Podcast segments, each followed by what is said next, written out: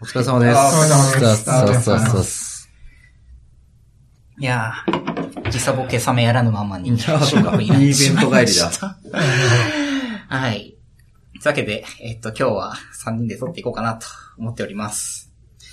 えっと、じゃあ早速ですけど、えっと、今日のゲストを紹介します。えっと、エス田中さんです。エストラガです。そして、いつもの小賀さんです。ここです。今月も頑張ります。じゃあ、初めてなんで、えっと、エス田中さん、簡単に自己紹介お願いします。はい、えーっと、エストラガです。まあ、GitHub とか Twitter とかは全部このエストラガって ID でやってます。で、えーっと、まあ、もともとはハテナの CTO を、まあ、ハテナ在籍10年で後半6年ぐらい CTO をやってたんですけど、2016年の9月にメルカリに移りまして、で、そこから約2年間 UK、まあ、ロンドンの方に赴任してまして、えーっと、最近戻ってきて、えっ、と、今はメルカリの本体の方のエンジニアリングとか見てるという感じです。はい。ありがとうございます。いや、そう、この UK 行きますっていうブログを見たときに僕はめちゃくちゃびっくりして、長さん、ロンドン行かれるんですね、みたいな、こう、衝撃を受けましたけど、あっという間に2年って感じですか？そうですね。まあ、今に思い返すと、まあ短いな、短かったなっていう感じです。もうちょっと痛かったんですけど、まあいろいろ状況もあり、まあここで一旦区切りをつけて、まあブレグジットを切る前に、ああ、確かに。滞在中にブレクジットが起きるっていう、もう、ありえない事件ですよね。まあ今もだいぶいろいろ、その、イギリスの国会の方では揉めてますけどね。はい、はい、はい。あれ海外在住は初、長期在住ハテナの初期の頃に、あれですね、あの、ハテナインクっていうはいはいはいはい。当時、あのハテナが U- US に進出したっていう時期があったんですけど、その時にアメリカに一緒に行ってまして、その時は1年強、1年半弱ぐらいですかね。カリフォルニアのパルアルトの方に行ってました。ああ、もうまさにって感じですね。えーそしたら久しぶりのまた海外赴任がありっていう感じだったってことですね。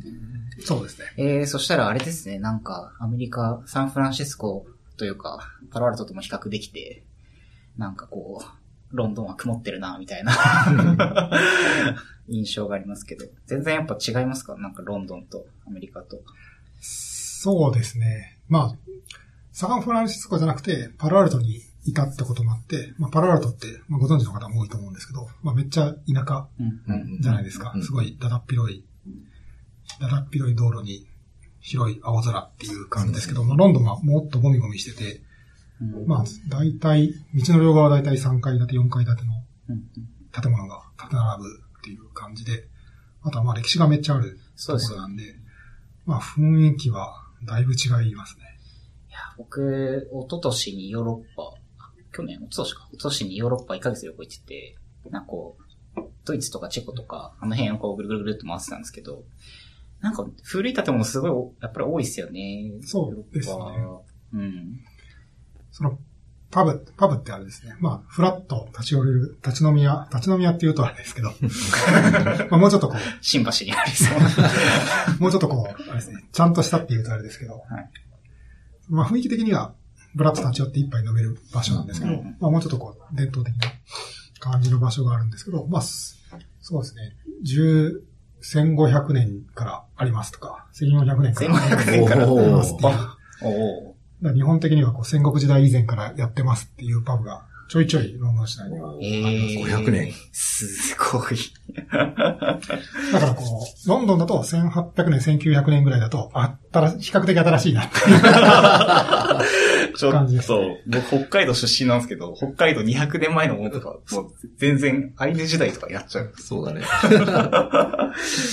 え えー、すごいっすね。そう、なんか、そういう意味では、ちょっとなんか京都に似てるかもみたいなのをブログに書かれてて、ああ、確かになんか歴史のある街っていう意味では、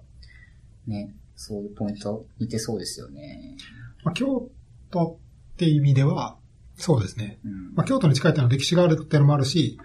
まあ、昔、中心だったっていう、そのノスタルジーを感じさせるっていう意味でも、京都に似てるなと思ってて、えー僕は10年京都に住んだんですけど、そうですね。まあ、その、なんとなく、京都から東京を見てる雰囲気と、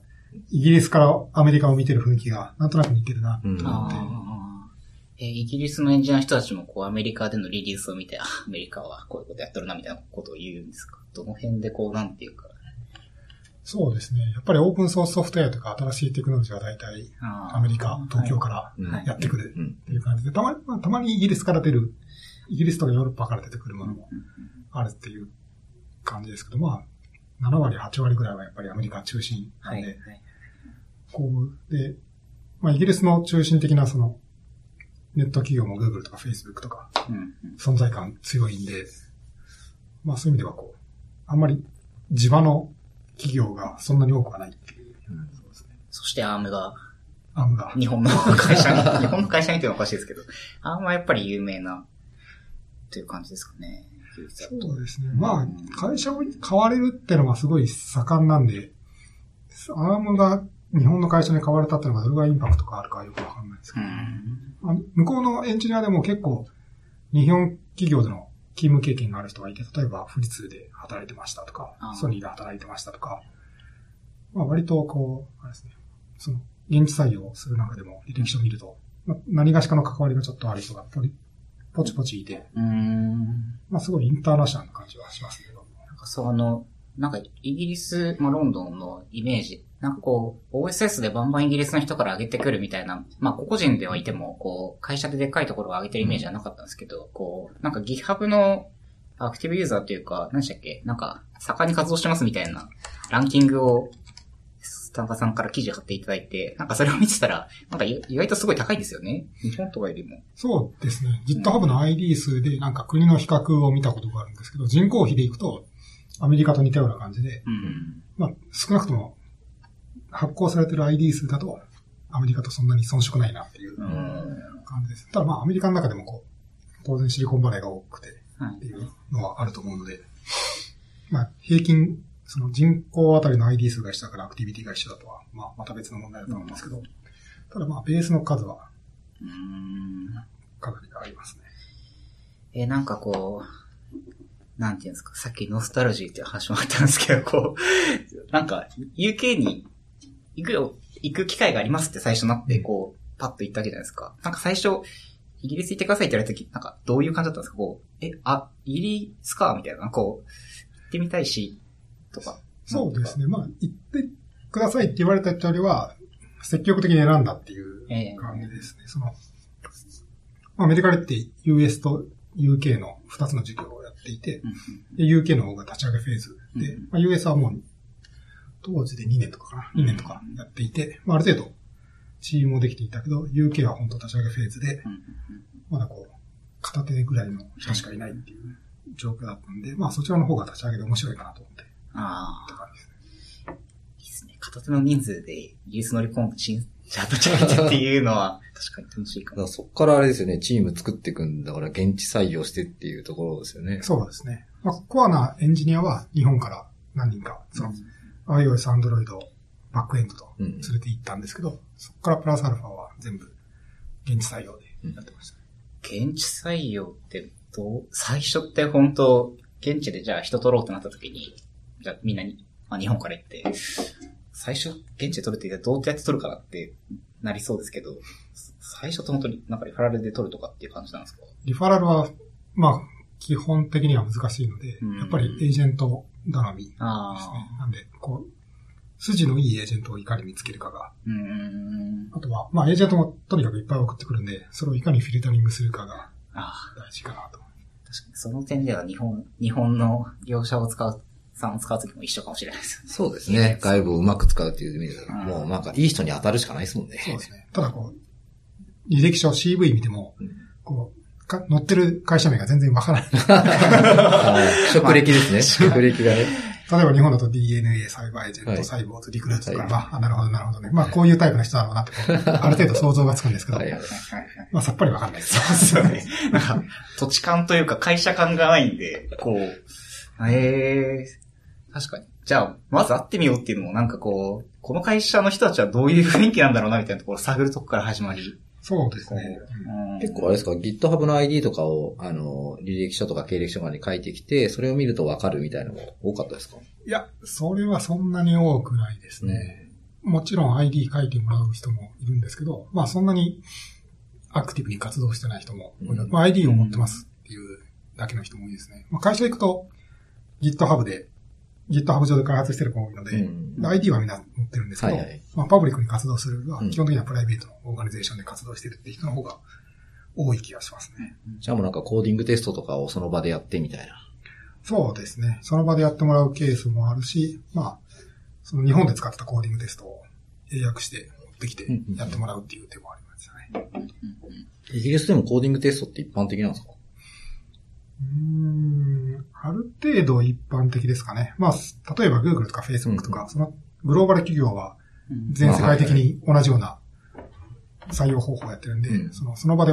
こうホワイトボードに書いてもらうとかはすごい一般的かなとう思いんま。すね。で、まあちょっとオフラインでやってきてくださいっていうのも、なんでそんなことやらないんですといけないんですかっていう話はほとんどなかったので、あ。まあ普通に今時はやってもらえるものかなとうん。ただ、やっぱスピードが重要で、まあいい人はパッと決まっちゃうんで、ああ。それをやってる間に、他社が、あの、すぐ決めたら、そっちを選ぶ。そうですね。日本のツイッター転職とかも一緒で、こう、何々どこだかやめました、募集してますって言って、こう、わーってメンション送って、その2週間後にはもう決まってるみたいな、まあね。ありますよね、スピード勝負感。イギリスだとこう、履歴書をもらって、じゃあ、翌日面接しますって言ったら、その次の日ぐらいにもう決まってたっていう 人がいて、なんで、こう、まあ一週間ほっとくともう決まってるっていうのは、ちょいちょいあるな。まあ、それぐらいやっぱり時給のギャップがあるってことなんですね。そうですね。うんまあもちろん波はあるし、そのいい人はっていうのはつくと思うんですけど。そうですよね。なんか、僕、イギリスのエンジニアの知り合いって、ちらっと話したことあってもあんまり数あったことないんで、こう、なんか、雰囲気とかキャラクターっていうか、こう、なんていうんですか、こう、どういう、まあ、気質っていうことなんですけど、こう、どういう感じの人が多いですかエンジニア。イギリス、ロンドンの市場には、イギリス人だけではなくて、広くヨーロッパ人がはい、はいいるので、イギリス人の気質と、その、大陸の方の、ヨーロッパ。大陸の方でも、その、フランス、オランダとかとう、んうんなんかポーランド、ハンガリーとかと比べるとまた違うのがあるなと思うんですけどね。あとは、まあ、ロンドンでも中国系とかインド系とかはそれなりにいるんで、そこはまたちょっとキャラクターが違うなとは。あー逆に日本が、日本人比率が高すぎる。ああ、それはあるよね。それは確かにうん。大きい違いです。うん、確かに、なんか、なんとなく僕の勝手な印象だと、こう、イタリア人は常にワイン飲んで、こう、話がしてそうで、ドイツ人はこう、すごいこう、テストケースが細かそうだなとか、なんかこう、そういうイメージがありますけどね。どうなんでしょうね。今回、ドイツ人は採用することがなかったんで、ドイツ人の気質はわかんないんですけど、採用したイタリア人で、PM は、そういう感じの、なんか日中からワインの良そうな感じなんですけどその、エンジニア、イタリア人のエンジニア採用したんですけど、その人はすごい真面目で、あなんで、こう、イタリアも結構、あれですか、フェラーリとか、車でいいメーカーはあるじゃないですか。はい職人も、その、アパレルとかでも職人もいるし、あ、なんかちゃんと職人もいるんだなって。あ、その、ハッピーな PM の方と、こう、真面目な職人気質の。あいやイタリア人もエンジニアは、だから、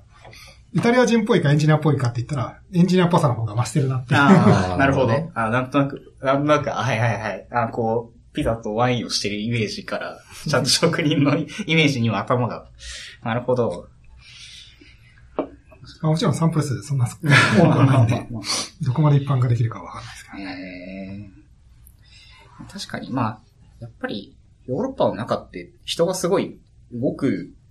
う動くんですよね。こう、なんていうか、ヨーロッパの中だと他の国で働くっていうのあー結構敷居がひ低い。ビザとかってイギリス、ビザは、少なくともブレキジット以前は、ああ、EU の中で、EU の中は自由に動けるんで、まあ、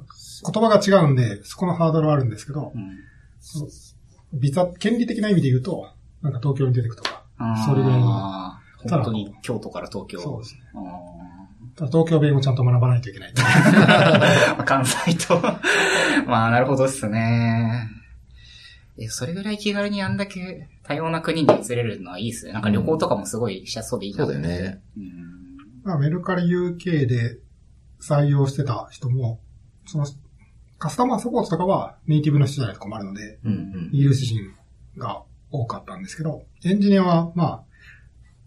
まあ、コミュニケーションは英語なんですけど、まあ、別にネイティブである必要はないので、うん。ヨーロッパ人が、現地採用した中でヨーロッパ人が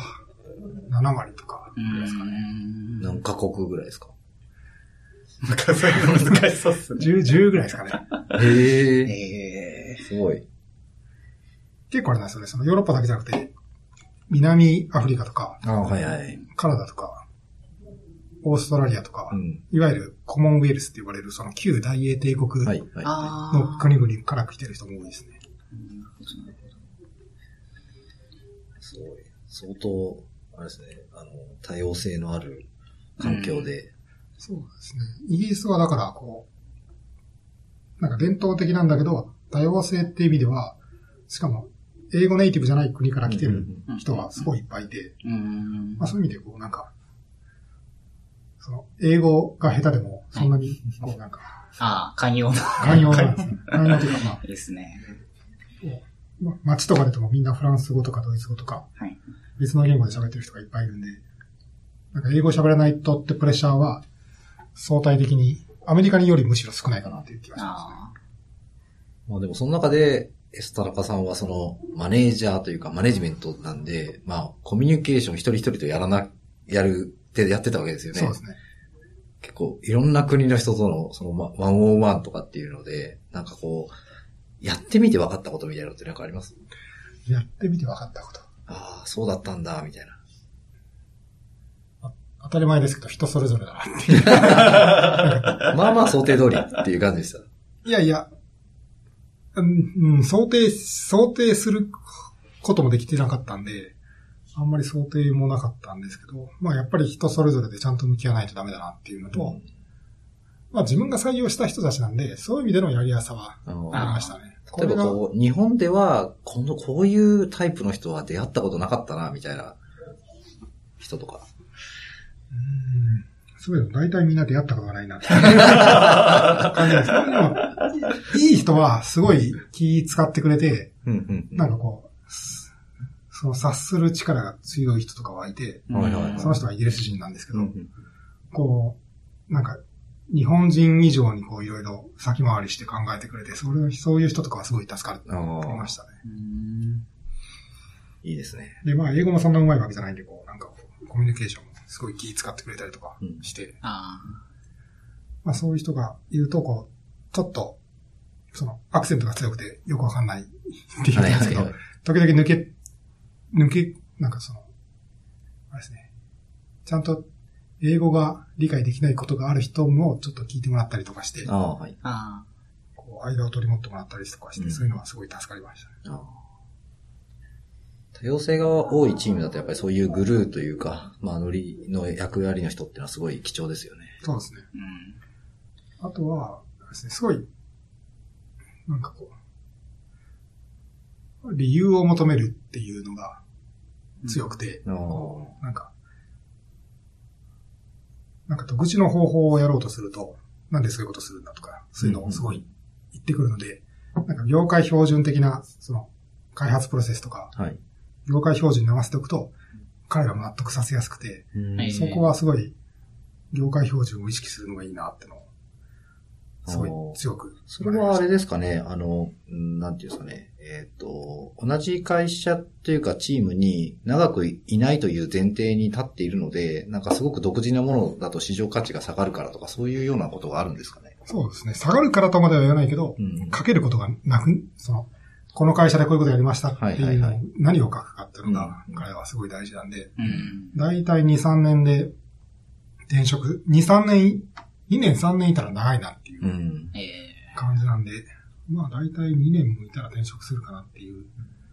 頻度の人が多いので、なんでにその2年間で何をやるかとか、はい。そういうのがすごい大事ですね。そこで使う技術が、その2、2年後、3年後でちゃんとトレンドに乗っている技術なのかっていうのは結構意識しながら技術選定をしていく。そうですね感じですね。なんでレガシーのことやらせるのがすごい大変ですね。うん。うん なるほど。まあ、でもね、レガシーのことやんなきゃいけないってありますからね。なんかその理由が、こう、会社のためっていうのだけだと、なかなかこああ。じゃあ技術的にアウトプットになるとか、なんかこれは君の成果になるし、なんか価値にもつながるよとか、なんかそういうコミュニケーションがないと、う、そうですね。とかうん、まあ、2割、時間の何割かだけは我慢してくれとか、はいはい。この、このプロジェクトだけは我慢してくれとか、うんそういう。なるほどですね。へえ。なるほどなあとは、あれですね、コントラクターって言って、その、大体パーマネントとコントラクターの2パターンがあって、まあ普通の正社員と業務委託契約みたいなうん2パターンがあるんですけど、まあ基本的にパーマネントの人を大事にして、コントラクターの方をそういうレガシーのものをお願いするっていうのが一般的らしくて。なんで、まあそういううまく、そのパーマネントの人に何やってもらって、コントラクターの人に何やってもらうかっていうのをちゃんと考えるのも、あれですねマネージャーの仕事だなと。なるほど。ああ、なるほどですね。だから新しく長く、これから、まあ、次伸ばすために作っていく、まあ、かつこう、なんか、裁量をどんどん渡して、自分で考えて作ってもらいたいような部分っていうのは、その、まあ、パーマネントの人に渡し、どんどん渡していくそうですね。っていう。うんあとは、なんか、ジュニアにはジュニアジュニアなりの仕事で、シニアにはシニアなりの仕事を与えないと、なんこんな、こう、簡単なことなんでシニアにやらせるんだっていう感じになるので。そのその人のレベル感に合わせた仕事をうまくアサインする、しないとうん。不満が溜まっていく。うん。ああ、なるほど。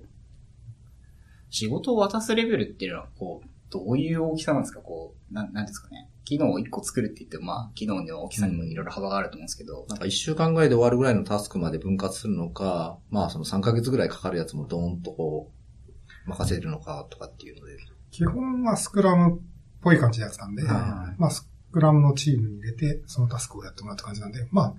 4ヶ月っていうのは基本的になくてうん、だいたいまあ長くても1週間とか。う。うんんただこう、あれですね、イテレーションってどれぐらいで回してたんですか ?1 週間 ?2 週間？2週間です。2週間でう。ん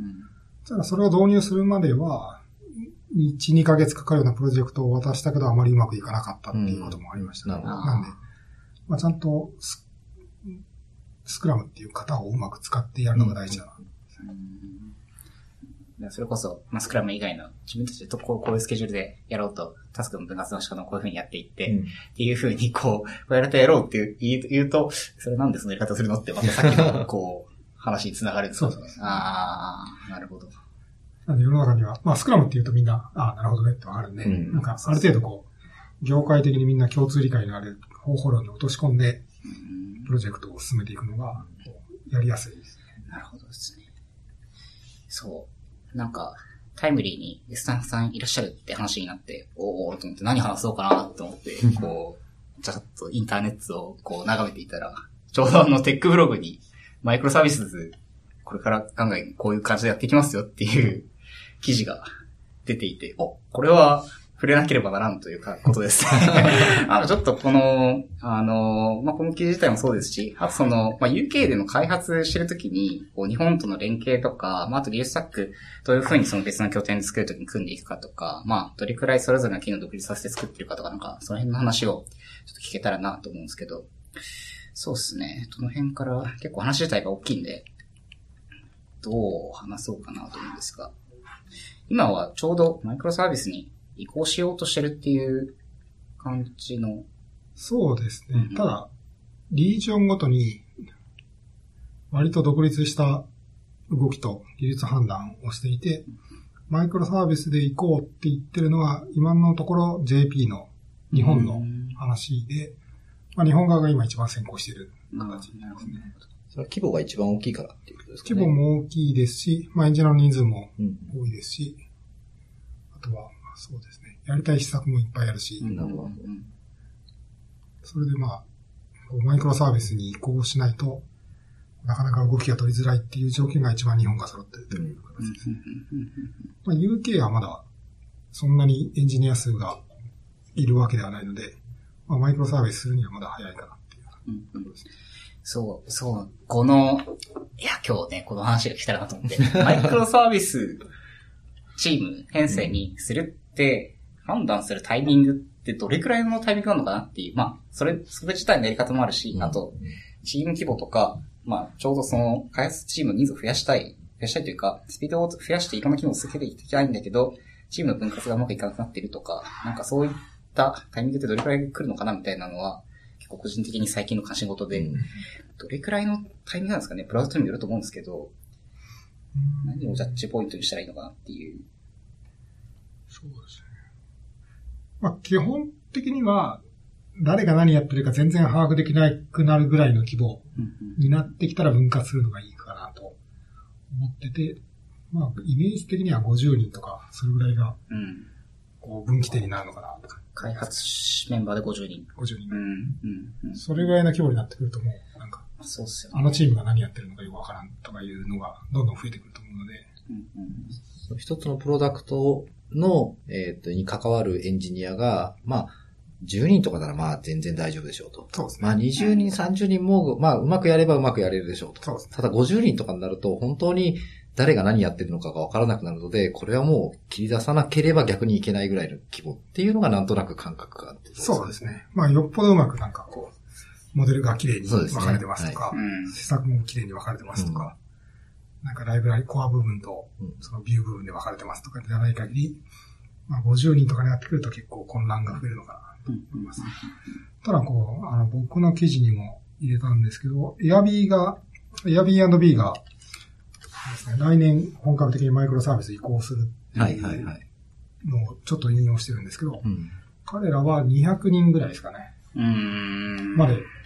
そのワン頑マン、ワン人一人で頑張ってたので、あまあ頑張れば頑張れるっていう、あのはあると思いますね。ー、100人か。100人。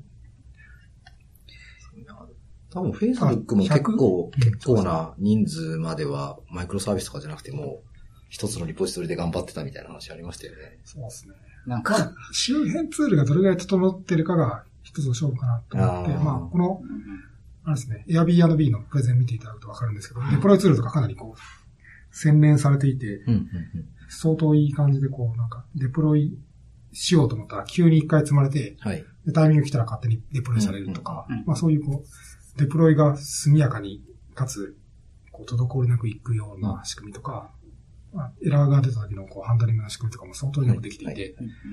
そのあたりをガンガン整えまくると、ある程度人数増えても大丈夫なんだ。そうなんですよね。だからその、僕らもそのちょっとそういう話をした時にやっぱり、あの、サービスモニタリングがしっかりしていて、その、以前の安定していた状態に簡単に戻せるとか、不具合を早く検知して、新しいソフトウェアをすぐにデリバリーできるような体制があると、まあ結構一つのチームでも、まあ、なんとかなるかもねっていうような話はしてたりするんですよね。そうですね。うんそう、こう、ちょうどこの記事にも引用されてるんで、あの、ちょうど紹介したんですけど、あの、 Netflix の Full Cycle Developers うん。のの記事ですね。これを、ちょうど僕らも今日、これなんか Slack で話題になってて見てたんですけど、あの、僕ら割とそのチームによって、その運用チーム、運用基盤チーム、まあ SRE みたいなチームが、例えばデプロイの整備とか、まあインフラの整備とかをやってて、その上はアプリケーション開発者がまあみんな書くっていうチームがあったりとか、あるいは全部自分たちでこう縦割りで、まさにこのフルサイクルデベロッパーじゃないですけど、えっ、と、一個の機能の整備を全部自分でやって、自分のとこもそうだし、サポートとかも自分でやるし、まあ、ババグフィックスも自分でやるし、みたいな、こう、全部自分でやるっていう、オンシップの戦いをするパターンっていうのは、結構その、ボイスグループのチームの中でも、まあ、バラバラうん。なってて、ただこの、そう、ただこのフルサイクルデッパーズっていう、なんていうんですか、こう、ネーミングというか、この切り出し方で、こうすると、その、ソフトウェアサイクルの全ての目に関わ関わって、携わって、えっ、と、なんていうのかな、うんと、自分自身でこのサービスをさせていくっていうところをやっていくんだよっていうのは、だいぶその、コミットの仕方も変わるけど、これは僕は結構好きだなと思って、うんうん。すごい大事大事。なんかその、うちではその、あの、技術力評価会っていう、まあ、評価制度があって、その、えっ、と、全体アナウンスするときに、こう、会社にとって価値あるエンジニアはっていうのをこう、僕が書いてですね、まあ、それをやって、少しずつこう、あの、ブラッシュアップとかしていくんですけど、今回のやつには、その、あの、リリースまでのサイクルっていうところを全体をちゃんと最適化するように考えるっていうのを入れて、まあ、い引用としてこのフルサイクルデベロッパーのリンクをつけておいたんですよね。うんまさになんか、うちでもそういうのを意識していこう、いきたいよねっていう話をしてて、まあここにも書かれてたんで。そうですね。まあ昔に比べると、その、もちろん AWS とか GCP とか出てきて、だいぶ普通のアプリケーションエンジニアでもインフラ周りのことがやりやすくなった。そうですねまあモニタリングもいろんなサービス、ツールが出てきて、うん昔みたいに、こう、ですね、ムニットとか、やらなくても良くなったりとか、まあ、その辺の周辺ツール、サービスがすごい充実してきたのと、あとはまあ、ウェブアプリケーションのフレームワークもすごい充実してきて、うん。まあ、要するに一人のエンジニアができる範囲がどんどん広がってそうなんですよ。ね。きたこともあって、こう、一人が全体を見るっていうのも可能になってきたのかなっていうやっぱマネージドサービスが充実してきたっていうのがやっぱりすすごくやりやすくなった要因だと思うんですよ本当ね。ですよ。ダイナモ DB とかなかったらね、え自分でレディス見るみたいな。全部見るんだけど。あレディス運用職人が欲しいよみたいな形になるんだよまあそうまあね。見るなら見るけど、みたいな、なんかこう、のがあったけど、時間の使い方、そう、時間の使い方と、あとなんか楽しさみたいな部分っていうのが、結構マネージサービスで出てきたことによって、それがすごい変わってきたなっていうのは多分この5年とか、まあ10年とかの結構大きいパラダイムの変化なのかなと、個人的には思ってて、そう、あの、なんか、ここにも、このブログにも書いてあるんですけど、実際その、なんか、その、他の領域のタスクを雑用と考える人いますかっていうのを、ダーさんの引用にもあるんですけど、こう、なんか、自分のやってない部分って依頼すれば勝手に回るから、もうなんか、そ、例えばデプロイ、デプロイはもう勝手にやってくれる人たちがいるから、なんか、わかんない、わかんないけど、なんか、ちょっとやっといて、みたいなこと言うと、デプロイ部分の改善と、サービス部分の改善っていうのは、なんかこう、繋がらないっていうか、うん。なんか、優先度も変わっちゃうし、他のサービスのデプロイも全部見てる人たちは、いろんな仕事を抱えてて、うん。デプロイ良くしなきゃいけないし、もしかしたらインフラも見てるかもしれないから、その、ここの縦の、僕、これ、ポッドキャストで手振ってほしかったんですけど、縦の、あの、あの、ラインを強化するのと横のラインを強化するのっていうのが、いい、いい感じに、その、噛み合って、ガンとこうスピーディーに行けばいいんだけど、でも、ね、大体こう、縦のスピード感についてこれないとか、うん。なんかその、ゆなんか、横断型の組織にしてた時に、このスピード感ついてこないみたいなことって結構僕も、まあまあよくあって、うんそれでこう、結構この自分で、まあ自分でこう全部やることによって、その、えー、なんだろう、各部分の改善っていうのを、まあ自分で考えることもできるし、かつそれで、そのなんだろう、その人の、なんだろうな、さっきのその、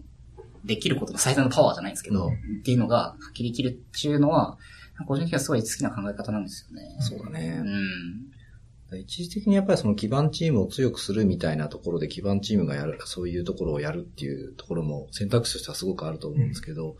それをやりすぎると本当に基盤チームだけが強くなったりとか、基盤チームは圧倒的に他の人より優れてないとうまくいかないとか、うん。なんかそういう感じになっていくなって気がするんですよね。こう、超能力者のインフラの多さと、超超なんか超能力者のテスターとみたいな、こう。そうそうそうエスパーたちがその、勝手にこう、なんか、うん未来を予測してやるみたいな、こそうですね。まあ、ただ、ネットフリックスもツールを提供するようなこう横断的なチームがあった方がいいって言ってるんで、うんまあそういうのは、こう、いわゆるフルサイクルディベロッパーとは別軸であってもいいのかう。なとそうですね。あの、便利ツールっていう、なんか、あの、うちでもなんか、ちょっとツイッターとかでこう、うちのエンジニアがつぶやいてたんですけど、その、基盤を作って提供するんじゃなく、基盤を作って提供すると、基盤側が運用責任があるように見えるんだけど、うんうんそうじゃなく、便利ツールをたくさん使って、うんツールを使ってねって、ツールを使ってあなたたちがやるんですよっていうようなための、その便利ツールをしっかり整備していくチームがあるっていうのはすごくいいことだなっていうふうに思うんですよね。うんその辺のその違いっていうんですかね。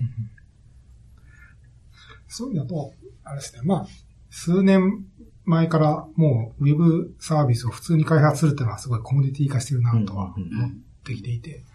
まあ、今エンジニアが全体的に二極化してるなと思ってて、まあはい一つはそのフルサイクルディベロッパー、ネットフリックスのフルサイクルディベロッパーに、こう、象徴されるようにこう全部できる、うん。一上から下まで全部できる。はい。エンジニアと、もう一極は、まあ AI とか machine learning みたいに本当に専門性が高くて、うん。最新のアルゴリズムとか、ナレッジをフルに活用して、こう非常に最先端領域を深く狭くやるエンジニアと二極化していくかな、というふうに感じてますね。なんで、こう、そこまで、こう、専門的になれないエンジニアは、とりあえず full cycle developer を目指しましょうっていう感じになってくるのかなと思います。いやーたくさん勉強しなきゃいけないですね。楽しいですね。楽しいですね。楽しいですね。そういや、そうなんですよね。そう。いや、そ今の、そうなんですよ。だからその、たくさん勉強するときに、勉強できる環境がそ整ってきたっていうのがやっぱ本当大事だと思っていて、昔は本当にその、オンプレミスの時には、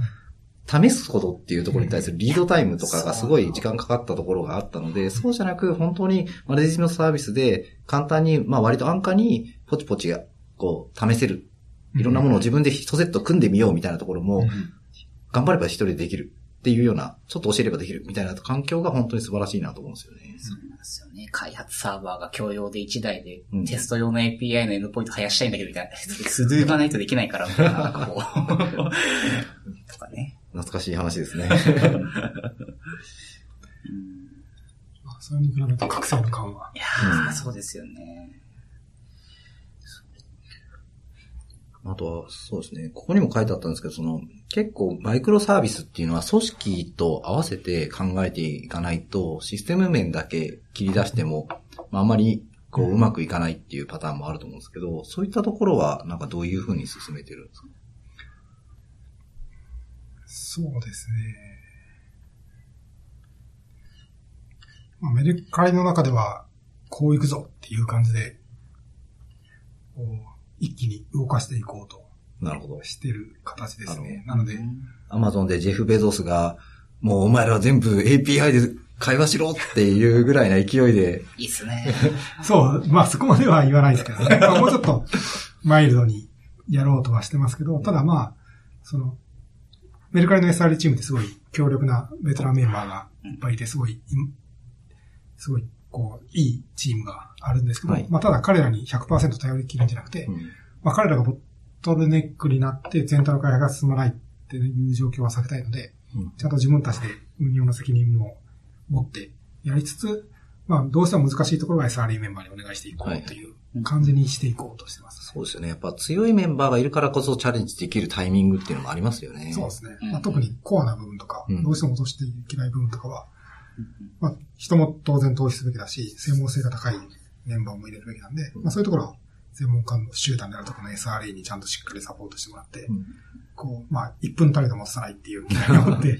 やるのはいいかなと思ってます。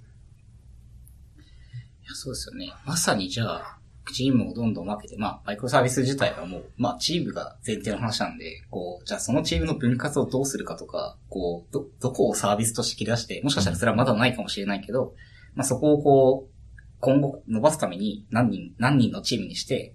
えっ、と、どれくらいの期間でその API 開発していくか、まあ、あるいはどうやって知見を貯めていってみたいなデザインが、まあ、最初は特にこう、なんか、そうなんですよね。だからその、やっぱりそのマイクロサービスに切り出すんであれば、既存のものを一つずつ切り離していくっていう方が、なんかリスクは低いのかなっていうふうに思うんですけど、うん。なんかあの資料とか見ると、割と大胆に最初にデザインをバンって決めて、マイクロサービスを同時にかなんかこう作っていくみたいなやり方を取ってるように見えたんですよね。あの辺はすごい、すごい意思決定だなと思ったんですけど、なんかあのジャッジはどういうふうにジャッジしてたんですか？まあ、その時は僕も日本にいなかったんで、なるほど。一番熱かった時期の議論の温度感を把握してないんですけど、まあ、今、まあ僕の認識ですけど、こう段階的にやるのはリスク少ないなとは、それはそうだなと思うんですけど、ただこう、やってると、新しいのやってる人たちと古いのやってる人たちってできるわけじゃないですか。うんうんなんでそこのこう、なんかモチベーションコントロールとうんか、うんあーこう、あとは二重開発の問題とか。あとはまあツールもこう、古いツールと新しいツールをちゃんと両方メンテナンスしてとか、いろいろ出てくるんで、まあある程度一気にこう、まあもちろんこう完全にスイッチ切り替えるようにはいかないですけど、うんまあできるだけ短い期間で、もうここからはマイクロサービスです。うんバチッと切り替えてしまった方が、まあ特にメルカリの場合は PHP から Go へ言語の変更もしてるので、もうみんなのマインドセットを一気に変えられるかなと。そうですいやー、それは本当にゴーボールドな考え方だな と。なんか、かけてきましたね。なんかあの、ゆかりさんの社内語勉強会一回だけ遊びに行かせてみたいところがあって、これからはもう、API で行きますみたいな。え、マイクロサービスで行きますみたいな。はいディートさんがすごい生きてて、これは行くんだなという気合を感じました。いや、すごい、あの、ぜひその、なんか、いや、その中できっと、あのーまあ、苦労することとかもありながら、なんか、いろいろこう、アウトプットもメルカリさんはすごいやってくれてるので、なんか、ぜひぜひなんか途中経過とか、ううんまくいったやつとか、逆にうまくいかなかった、なんか経験談とかも、すごい興味あるので出していってもらえると嬉しいなっていうふうに思います。そうですね。来年の今頃にはいろいろ答え合わせできるんじゃないかなと思いますね。来年のテック、Tech Conf で。 Tech Conf で多分。う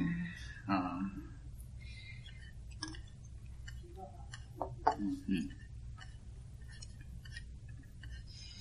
いや、でもこの、こういうね、ジャッジを、そう、さっき50人っていう数字もありましたけど、うん僕らで今、1開発チームで50人開発者がいるチームって、まだないねですもんね。うだから、まあでももう30とかは行ってるチームがあるんで、うんまあ、鈴木のとこフラクトとかね。そうですねうん、なんで、もうちょっと、もう今から動き出さないとって考え出してもいいかなっていう。うん、そうですね。いやー、腰が重いな、っていう感じ。あとは、どれぐらいのペースで増やしていくか。そうなんですよ。うん採用計画とか事業の成長角度、うんうん。そうね。微分した時の傾きが、さっきもちょっと話したけど、その、今の既存のシステムで何か起こった時にすぐ対応できる強い人間がある程度いるっていう状況じゃないと、うんその振り、アクセル踏むのってやっぱ難しいから、そういう意味で言うと結構そろそろいけそうなんじゃないかなっていう気もするけどね。まあそうなんですよね。力強いメンバーが揃ってるんで、あの、やるなら今かっていう話を先々週してて。まあそれなんか、このこの話、すげえさ、その話まだ決まってないんですけどって言われそうですけど、いやなんかね、いやそろそろこれちょっとリアーキテクチャがまず必要だよねって話をしてて、はい。いやまあ今日もね、データマイグレーションスクリプト書いたりしてたんで、まあまあ、地道にやっていきます。うん。そうですね。フルスクラッチはでも、大体めっちゃ苦労してるところが、事例が多いんで、そうなんですよね。避フルけたいです。スクラッチとまで言うのはリスクがあるなと思うんで、こううまくアーキテクチャ変更とマインドセットの切り替えをやっていくのが鍵かなとう。うんんうんうんいやー、この辺の話は、いや、とうとう日本でもこの規模のマイクロサービス構想が出ているみたいなのは、胸が熱くなる感じがしますけど、本当に。ただなんか方やツイッターからたまに、いや、やはりモノレスに戻ったみたいな、どこだっけな、サウンドクラウドでしたっけ？なんかどっか、なんか、マイクロサービスしたんだけど、結局戻しましたみたいなのもあったりして、いや、単純にすっていうのも、難しいですね。だからそのマイクロサービスのチームごとにやっぱり意思決定をするっていうのがすごい価値だと思い、思うし、その、でも意思決定をする単位っていうことはビジネス上そこで切れる単位にしておかないと、あんまりその、結局そのビジネスの方向性によって、その二つのチームが結局こう共同しないと、ジャッジができないっていうところだと難しくなってくると思うんですよね。まあその技術的な意思決定を単独でできるチームっていうのもありますし、ビジネス的な意思決定の時にも単できれば単独で意思決定できるようなチーム分けができるってなると、まあそれ本当にその難しいデザインだと思うんですよね。そうですね。そこは、今まさにこう、チーム分けをやってるところなんですけど、まあ、多分一発では決められないので、うんフレキシブルにしていきますよっていうのをちゃんと宣言しておいて、こう柔軟にやっていく必要があるのかなと思いますね。やっぱりマイクロサービスにすると基本的にエンジニアは機能に向いていくはい、ので、はい、うんはい。こう、例えばこう、まあ、ユーザー登録とか、メルカリだと出品とか、はい。ペイメントとか、うん。配送とか、まあそういう機能に目が向いて、まあ実際、実装も機能単位であるので、まあそのエンジニア的視点では機能単位で、その、意識を持つのがすごいナチュラルなんですけど、まあビジネスっていう点で見るともうちょっと横断的にこうはい。改善したいとか、うん。なんかこれとこれをくっつけてこういう風なうん。サービスを作りたいとか、そういうのが出てくるので、まあそこのこう、なんかこう、マトリックスをどうやるのが一番こう、うん。ビジネス的観点とエンジニアリング的観点が折り合うところなのかなっていうのは、まだそうなんですよね。来年かけて答えを出していこうというあそうですね。これだからチームを見てる、まあ、その、えっ、と、マイクロサービスのチームのマネージャー同士のすり合わせとか、まあ、こう、上からこういう機能を作ってって言ってる時に、うん。そこをこう、今度、うまくディレクションできるかどうかっていうのが、さ今までよりさらにこうなんか柔軟な調整とかそうじゃなくて、そう。もういったものを作るそうなんだよね。で、そういうのを考えるときに、あの、じゃあ、今一番うまくやってるとこってどこかなって思ったときに、僕は AWS かなと思うんですよね。AWS っていうのは一つ一つのサービスがあって、それごとに、あの、PL というか、数字目標も持っていて、チームも独立しているみたいなところなんで、AWS どうやってんのって話をすると、いやもうカオスだよねって。カオスマネジメントだよと。それぞれのプロダクトオーナーがちゃんと自分の目標、チームの目標を持ちながら、必要とあれば他のプロダクトオーナーと交渉するのも含めて、プロダクトオーナーが頑張るんだ、みたいな話をしていて、で、お客様ごとに、お客様に必要なプロダクトをちゃんと作って、プロダクトオーナーは、そのお客様にとって価値あるものをちゃんと届ける。で、そのために必要な、その AWS の他のプロダクトとの交渉もやる、みたいな。でもそれは一つのサービスというか、お客お客さんから見てサービスになって、独立してなっているから、そういうことができるんだっていうふうに思うんですよそうなんですよね。だから内部サービスだと、お客さんに見せると、まあお客さんっていうのも、本当にその API と叩くユーザーっていうのって本当にお客さんだと思うんですけど、うん。なんか、例えばこの検索機能を使ってる人がいますっていうのと、うん。なんか内部のサービスからその検索の API を使ってますっていうのだと、なんかちょっとその、なんだろう、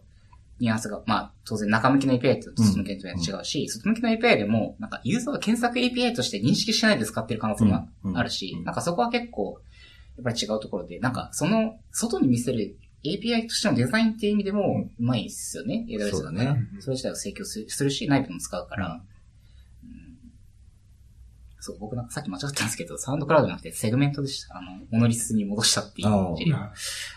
まあ、AWS の事例の場合は、こう、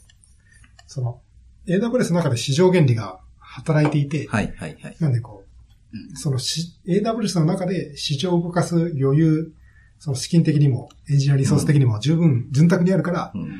結果的にこう、カオスの状況を作り出して、ね生き残っていくものが偉いっていう、はい、はい。弱肉強食の。作れるのが、まあそれが、すなんか、すごいなとは思いますね。なかなか普通の会社はこう、そのじゃあこう、負けていったチームのリソースは基本的には無駄になるので、それを共有できないと思うんですよね。そうですもうちょっとコーディネートして、まあうまく、こう、うんその、リソースのロス、リソースのロスがないようにしないと、ねなかなかこう、うまくいかないので。特別損失計上とかになってしまう。いやー、そうですよね。いやー、この話は面白いですね。ちょっと一年後にまた、本当に、なんかちょっと、落ち着いたらもう一度、どうでしたかっていうのを振り返りながら聞いて。答え合わせはした。あの時こう思ってましたけど、実際やってみたらこうでしたっていう。そう、なんか、そう、僕なんか大学の頃に、スターカさんの本を何冊か読んで読ませていただいて、その、大規模開発サービス開発入門とか、まああとサーバーインフラさせる技術とか、そう、なんかこれを読んで僕はなんか大学の時に、あなんかウェブのエンジニアの人っていうのは、サーバーの仕事ってのはいろいろあるんだなっていうのを何も知らない状態で知って、こう今まさかマイクロサービスの話をこうするとは、すごい僕として嬉し嬉しく思っております。なんかね、まさか自分もその、なんかマイクロサービスなんていう言葉もそもそも出てきたのは、まあ何年前ぐらいですか ?5 年とか、4年、4、5年前とかですか？最近その、実際に使われるみたいな感じで出てきたのはそれぐらいかな。そうねまあ考え方自体は、もうかなり古い、うんあの、考え方だと思うけど。そうですよね。うんそう、だから、なんか、この辺の開発スタイルが変わってくると、むしろ、ど、なんか今後、例えば次の10年ぐらいに開発のスタイルとか、チームの開発のスタイルがなんか、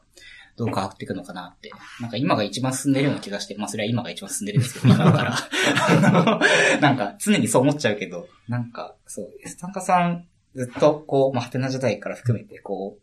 長く、もし一番やられて、いろんなこう技術の変遷を見てきて、なんかで今、こうマイクロサービス周りとか、こうやられ、やられて、こう、どんどんやってる内容も変わってると思うんですけど、なんかこう、なんて言うんだろう。この、こういう変化はこう、なんか必然的だったと思いますかっていうのは変だと思いますけど、なんかこう自然、どう、どう思いますかこうなんか。あ、こまあ、よく言われるのは、その技術はコモディティ化していくというじゃないですか。うんなんで、こう、昔はこう難しかった、こう技術が、まあ今はマネージドデータベースが出てきたりとか、まあウェブアプリケーションフレームワークを昔は何もなかったけど、まあレイジーズが出たりとか、各言語でそれぞれこうデファクトスタンダードが出てきて洗練されてきてっていうのもあって、まあ昔、それこそ、20年前に比べると、ウェブアプリケーションを作りますっていうこと自体はめちゃめちゃ簡単になってるし、こうなんか、まあ、ウェブページ上で動きつけるのも、まあ React とかいろいろ使えばすごい簡単にできるので、こうすごい環境は整備されていて、どんどん技術はコモディティ化してると思うんですよね。なんで、それでこう一人のエンジニアが full cycle developer みたいな形で全うん頭からお尻まで全てのサイクルを面倒を見ることができるようになってきたっていうのが今ここっていうところだと思うんですよね。で、その次は、どうなるかっていうと予想難しいですけど、どうなんですかね。まあ、人類はみんないなくなって AI に、プログラムは。まあ AI は AI でどこまで行くのかとか、最近、その、AI が、AI の進化はこうだんだん鈍化してるんじゃないかっていう話も、この前ちょっと見たりしたりして、まあ、限界はあるのかな。まあ少なくとも短期的な意味では限界はあるだろうなと思うので、まあ次何がコモディティ化していくだろうっていうのを見るといいと思うんですけど、まあそこは結構予想難しいですね。難しいですよね。昔からよく言うのは、まあスタートアップの頃とかってこう、二人とか三人ぐらいのチームが一番スピード感を持って。やれるじゃないですか。そのビジネスの人がいて、エンジニアがいて、まあ、デザイナーの人がいるような感じなんで。まあ、あそれをある意味理想系と持つと、で、マイクロサービスも基本的にはチームをコンパクトにしていこうっていう思想だと思うんですけど、まあ、その先に何があるかっていうと、どうなんですかね。みんな寂しくなってくっつくんですよ。そうなんですかねまあ、フルサイクルディベロッパーも突き詰めるともうちょっとビジネスの方も巻き込んでいくかもしれないし、あなんか BI とか、そっちの方も巻き込んでいくかもしれないし、ービジネスインテリジェンス方面。なんで一人がやれることっていうのがどんどん増えていって、うんまあビジネスも見るし、BI も見るし、なんかこう、とにかくいろいろ見るようになるっていう未来が一つあるんじゃないかなとは確かに。思いますけどね。一人一事業一人一時見る。うん。うん。うん。いや、なんかね、昨今の AWS とか見てると、まあ、GCP、Azure とかもいろんなクラウド含めそうなんですけど、なんか自分一人でポチポチできることが増えすぎて、もう この間、この間っていうか、つい3日前ぐらいの、ね、あの、強化学習、うん。何もプログラム書かずに、まあ、ちょっと報酬のプログラムで書きましたけど、ちょろっと書いて、なんか2時間くらいラーニングさせたら、自動運転カーが動くみたいな。あはあ、あ、リーンイベントでやってる、ね。ああ、そうです、そうです。まあ、ちなみにラジコンだったら全然コースアウトしたんですけど。まあ、そう、でもなんかそういう、こう、もうなんか、ななんかちょっとパラメータいじればそれぐらいのものができちゃうような、ゲーム感覚で、なってて。まあ、そういうと二極化が極端に進むと、一人のようなエンジニアで、こう、もうビジネスを含めて何でもやる人が、その個々を誰でもできるように突き詰めて便利にしていく人って分かれてくるじゃないですかね。確かに確かに。仕組みを作る。仕組みを作る人と、仕組みの上に乗ってうん、全体をまとめる人と、うん。いやー、どっちで踊るのが楽しいかという感じですかね。まあプロダクトが好きだと、まとめる人の方が多うん分楽しいでしょうね。確かにその仕組みを作る人は、うんこう全体の絵を描くことは基本的にはなくなっていくので、そうです本当にこう、コアな。そうするとリスクだけで考えると仕組みを作る方が外れの仕組みを作る可能性があるから、なんか。ああ、職業選択戦略としてはそう。そうとはいえ、その、まあ、それぞれプロコンもあると思うんですけど、まあまあそうなんですよね。組み合わせる人も単に組み合わせてるだけなんで、うん。それこそ、昔はこう、だから、専門的なエンジニアでよかったのが、今はフルスタックで運用まで面倒見ろって言われてて、多分その次にはビジネスも面倒見ろって言われる世界がやってくるわけじゃないですか。いやなんかこう、昔はモニターに向かってるだけでよかったエンジニアが、こう、ちゃんといろいろ、あー日の光を浴びて。日の光を浴びないといけなくなる時が多分やってくると思うのでそうで、すね。だからその、リスクの大きさ、あの、大きさというか、えーっと、試してうまくいくかどうかっていうののやりやすさで言うと、あの、深く潜るよりは、ひ広くやって小さく試すっていう方がリスクは少なそうだなとは思うんですよね。まあ、学びのサイクルも短く、うんそうそうそうそうしてるってことですか。まあだから、参入障壁も低いと思うので、その分。うんそうなんですよ。確かに。なんですかね。最後はみんなお笑い芸人みたいにこう、タレン、タレント持ちにならないと、こう、事業ができないみたいな、なんか世知辛い世界になっていくと、ちょっとそれはそれで。うん。いや、でもなんか、うん、まあ、技術、あの、T 和田さんの話って、こう、技術は螺旋なので、深く自分の、やっぱり、興味のある部分を掘っていくと、掘っていくというか、まあ、上の方に伸ばしていくと、まあ、螺旋が回ってきて、何年かに一遍それがトレンドになってくるみたいなのがあるから、まあ、ずっと深くいってもいいのかもしれないですけどね。そうですね。仕組み作る方も、うんまあ波が当然あるんで。それが中途半端なタイミングでやるっていうよりは本当に10年とかやっていくとそうですね。安定するっていうのはあるかもしれないですね。そうですね。いやー次の10年は小川さんはもう引退して北海道に家を建ててるかも。そうですね。残念ながら引退して、みあの、社会をすなんか支える方に まあ、最近のなんか、アーリーリタイアが、アーリーリタイアっていうか、なんだっけ、なんか、なんとかファイヤーっていう、うんそうだよね。名前忘れちゃった。40だか30だかでリタイアして、あの、なんだっけ、年利4%で運用して生活を賄うっていうのが流行ってるっていうのを今日読んだね、記事で。そして人間が働くなっていくのか、えーより忙しくなるのか、えー世界、あー答え合わせは10年後ということで。でもなんかその、ね、あの、エスタナカさんとも前話したけど、その、僕らが、その、僕らが面白いと思うものとか人とかに、うんまあもっと、こう、気軽に投資できるというか、うんまあそういうようなことはもっとやっていきたいですよね、みたいな話はしてましたもんね。そうですね。うんうんうまく投資して、投資するっていうのも、もっと敷居が下がっていくと面白くなるかなと思います。確かにそうですね。ちょうどあの、知り合いのリュウタさん？リュウタさん、翔太さんああ、はいはいはい。が、あの、エンジェル投資家を集めた、ああ、なんかサイト作ってたね。うん、サービス作ってたねポータルサ。イトではないかな。まあ、サイトを作られてて、あそこにこう、儲かったエンジニアたちがこう、名前を連ね登録していって、。えースタートアップに100万ずつぐらい投資していくみたいな、ちょっと楽しいかもしれないですね。そうそうそうう。そうんそうですね。いやー、最後はお金儲けの話に。先立つものだ。いやー、いいっすね。大体なんか拾いましたかね。これタ行く？小ネタ、小ネタいきますか。あ、忘れた、これ話すんの。あの、このエントリーというかですね、このエピソードはあの、ポッドキャストアドベントカレンダーっていうのを僕さっき60分前ぐらいに見つけて、なんか、ポッドキャストのアドベントカレンダーがあったんで、それにしれっと登録ししました。なんで、12月5日、編集が間に合えば、あの、まあ、これを聞いてる方はきっとその答えを知ってると思うんですけど、あの、5日に 出てれば5日のエントリーとしてこれは出てるんで、えーお楽しみにっていうかですかね。他の、なんか、最近、ポッドキャスターの方が増えてるらしくて。これもですね、今、えーアドベンターオルカレンダーズ3068なんですけど、今25日中16人待ってるんで。あと9名、ポッドキャスト。あと、お二人入れればあと7人になるんで、これ自分でポッドキャストしてる人が書く。入れてますね、これね。はい、いいっすね、この、野良、野良ポッドキャスター感がね。はい、やってるみたいなんで、チレッと。なんか、ポッドキャストとか聞かれます？普段。最近は英語の勉強を兼ねて英語のポッドキャストを聞くことが多いですけど、あんまり固定したのを聞いてなくて、コロコロいろんなのを探してはちょっと聞いて、バイリンガルニュースですか？バイリンガルニュースは聞いてない。です。そうなんだ。僕、なんか最近、最近更新されないんですけど、もし、まあ、よく、まあ、 Misreading Chat とか Rebuild とか、前からずっと聞いてて、あ一番僕が聞いてるのはあれですね、あの、NPR そこやってる How Built, How Built This ってやつを、NPR、NPR ってやつやってて、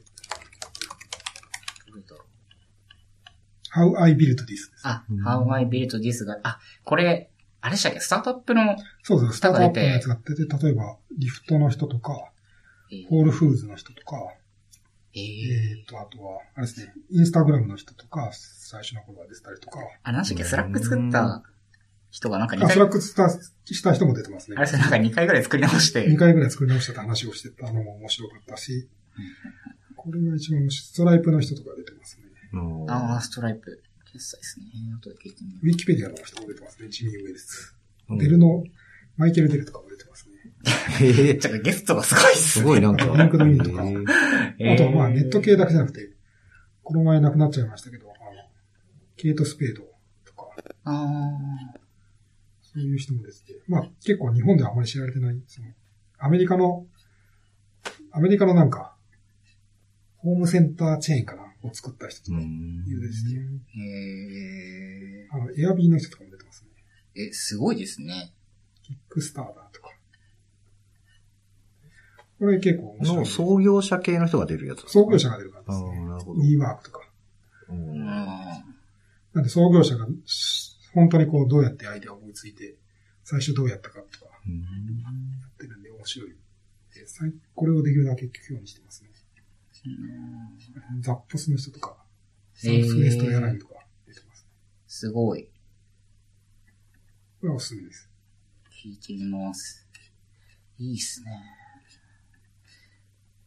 えー、英語ポッドキャストと僕、なんか最近全然更新されてないやつがあって、なんだっけ？あのマイクロソフトの CTO の方がやってる、あー、なんだっけな？ポッ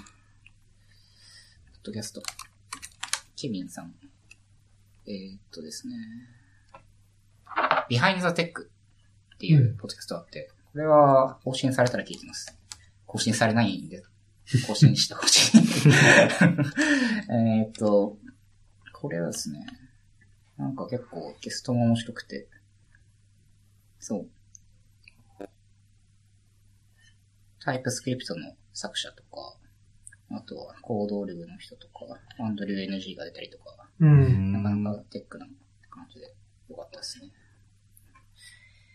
いやー、そんな感じですかね。だいたい、取れ高 OK という感じでございます。はい。はい。じゃあ、そしたら、えっ、と、今日を締めたいと思います。えっ、と、今日のエピソードは、ノジト FM スラッシュ37で、えっ、と、お聞きいただきます。また、ポッドキャストのアプリもありますんで、そちらもよろしくお願いします。えっ、と、ハッシュタグは、ハッシュアジト FM で、ツイッターで見れますんで、えっ、と、ぜひ、感想などなどお待ちしています。えっ、と、はい、そんな感じですかね。じゃあ、えっ、と、今日のゲストは、エス田中さんと、小川さんでした。ありがとうございました。はいありがとうございました。